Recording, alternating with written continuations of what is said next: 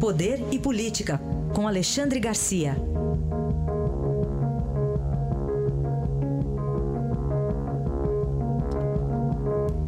Alexandre, bom dia. Bom dia, Carolina. Começar falando sobre a Polícia Federal que está apurando né, essa invasão do Ministério do Trabalho, está ligada à investigação de fraude em registros. No mínimo está estranha essa invasão, não? Muito estranha, né? Aconteceu, segundo a polícia, uh, lá por volta de meia-noite de domingo, de domingo para segunda-feira, né? na sobreloja do, do, prédio do Ministério do, do, do Ministério do Trabalho na, na esplanada dos ministérios. E exatamente na sala em que há o grande computador que centraliza todos os dados do Ministério. O Ministério dá uma informação de que era também um lugar de, de, de, caderneta de trabalho e tal, mas parece que o interesse seria o computador. Tem muito papel jogado no chão, né? talvez isso mostre que houve uma, uma revista e, e uh, os funcionários só notaram quando chegaram segunda-feira.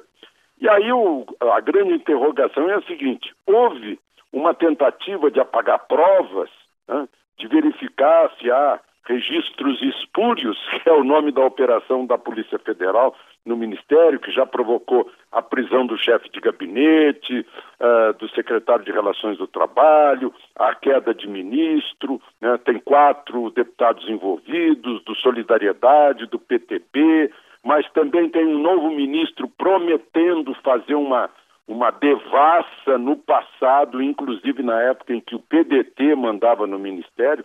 Essa é a, é a, é a consequência de, de eh, partidos mandando no Ministério. Então há esse mistério, essa novela policial, e eu arriscaria até um palpite por causa das noites frias de Brasília.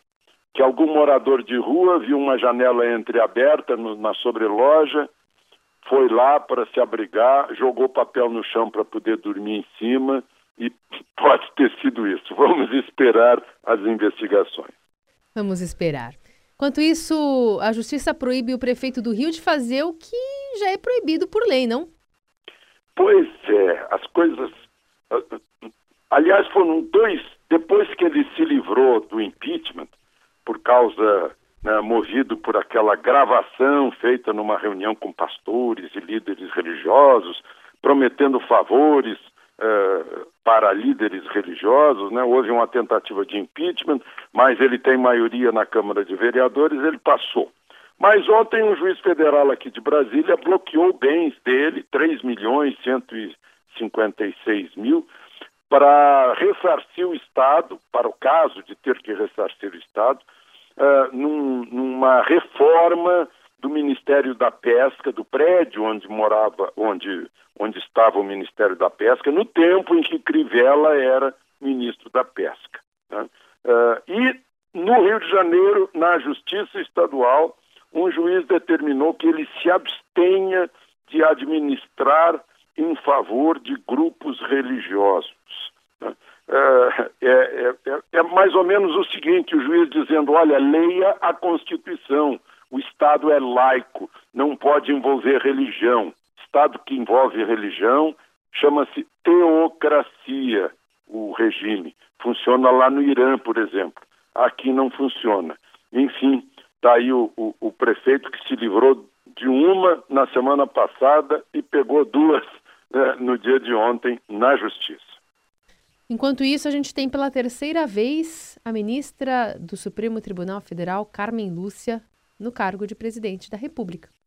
Pois é, e ela está assim porque viaja o presidente Temer para mais uma cúpula presidencial em Cabo Verde, no caso, comunidade dos países de língua portuguesa. Né? É, só para a gente lembrar, é, Guiné Equatorial, Timor-Leste, Angola e Moçambique, é, Brasil e Portugal dá umas uh, 200, 260 milhões, né? São Tomé e Príncipe também, além de Cabo Verde, claro. Aí uh, é a terceira vez que isso acontece, por quê? Porque o, o, o primeiro na linha uh, de substituição, presidente da Câmara, César Maia, viajou, viajou, dessa vez foi lá para o país onde ele nasceu, para o Chile.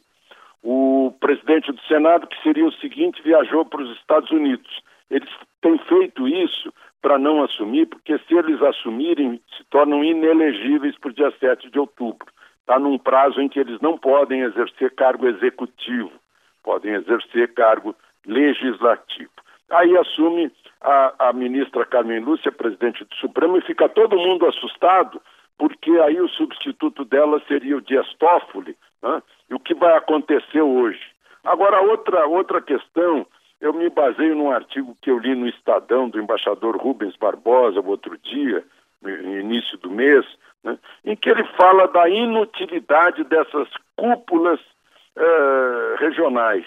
Né? Eh, ele, ele, por exemplo, a gente teve oito reuniões de cúpula eh, das Américas. A oitava foi em Lima agora, em abril, foi a última viagem de, de Temer. Né?